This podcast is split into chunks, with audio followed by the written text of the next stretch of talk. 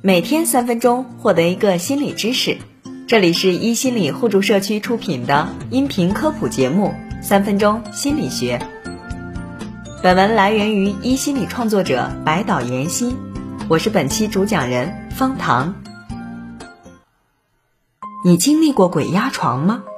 明明意识清晰，身体却动弹不了，心里油然而生一种恐惧。其实啊，这根本不是什么鬼，这是一种睡眠瘫痪或者睡眠麻痹，也就是你的意识清醒了，肌肉仍处在睡眠状态。这在入睡前和醒来后的时间都有可能发生，而且还是身体对我们的一种天生保护机制。试想一下，假如人在自己的睡梦中可以随意移动，比如梦游，就很有可能遇到无法想象的危险。甚至受到伤害。绝大部分人类在睡梦时处于一种乖乖躺好的状态，很大可能是因为曾经那些在睡梦时移动的祖先们不幸毙命，而睡着时保持不动的祖先们则安全活了下来，所以使睡眠时肌肉麻痹这一表征遗传给了现存人类。研究表明，睡眠瘫痪症状的出现很大程度上是和睡眠质量直接挂钩的。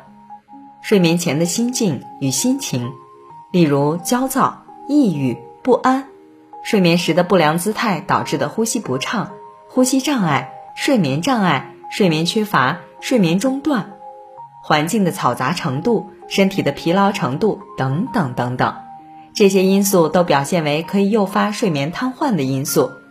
总之，就是你没有睡好。实际上，对于大部分人而言，鬼压床并不需要特别去治疗，即便发生了，一般也只会持续从几十秒到八分钟不等的时间。发生时顺其自然，试着扭动手指、脚趾或者舌头，转动眼珠，保持憋气或者深呼吸，会帮助你尽快恢复过来。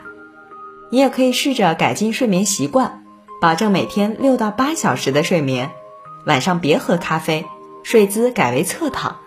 避免压迫心脏，比如避免手放胸口，被子太厚压胸口。但值得注意的是，鬼压床常常是一些睡眠障碍的临床表现之一，比如嗜睡症等。经常发生睡眠瘫痪的朋友们，还是需要及时去门诊就医哦。感谢收听本期三分钟心理学，想知道更多心理学内容，记得关注我们哦。师姐和我爱着你，我是方糖。我们下期见。